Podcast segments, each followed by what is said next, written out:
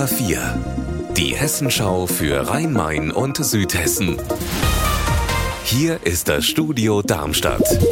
Hallo, ich bin Gabi Beck. Bundesinnenministerin Faeser hat die G7-Staaten zu einem Treffen in den Rheingau eingeladen.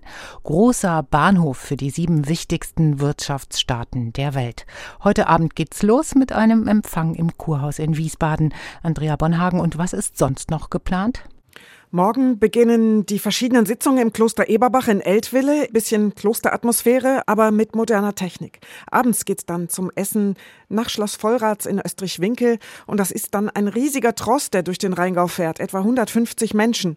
Die fahren mit großer Polizeieskorte dann in den Nassauer Hof zum Übernachten nach Wiesbaden. Das ist ein Fünf-Sterne-Hotel.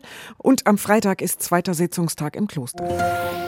Bei einem normalen Hilfeleistungseinsatz haben gestern Rettungskräfte einen komischen Geruch in einem Wohnhaus im Erbacher Stadtteil Schönnen festgestellt. Die Feuerwehr, die sofort angerückt ist, hat direkt eine Gefahrguteinheit alarmiert denn in dem Haus wurden rund 600 Liter unbekannte Flüssigkeiten entdeckt. HR4-Reporterin Stefanie Hofmann, was steckt denn dahinter?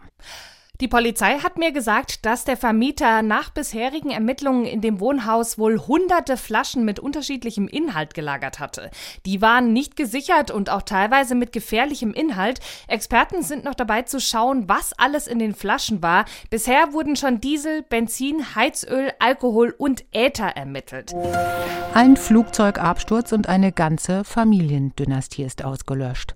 So war das heute genau vor 85 Jahren, als fast die gesamte Großherrschaft großherzogliche Familie von Hessen und Bayrein, das Darmstädter Adelsgeschlecht, im belgischen Ostende abgestürzt ist.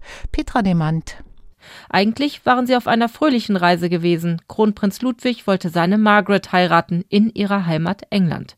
Zurück blieb das traurige Hochzeitspaar, und weil das kinderlos blieb, ging der Familienzweig nach deren Tod auf die Verwandten aus dem Hause Hessen-Kassel über. Unser Wetter in Rhein-Main und Südhessen.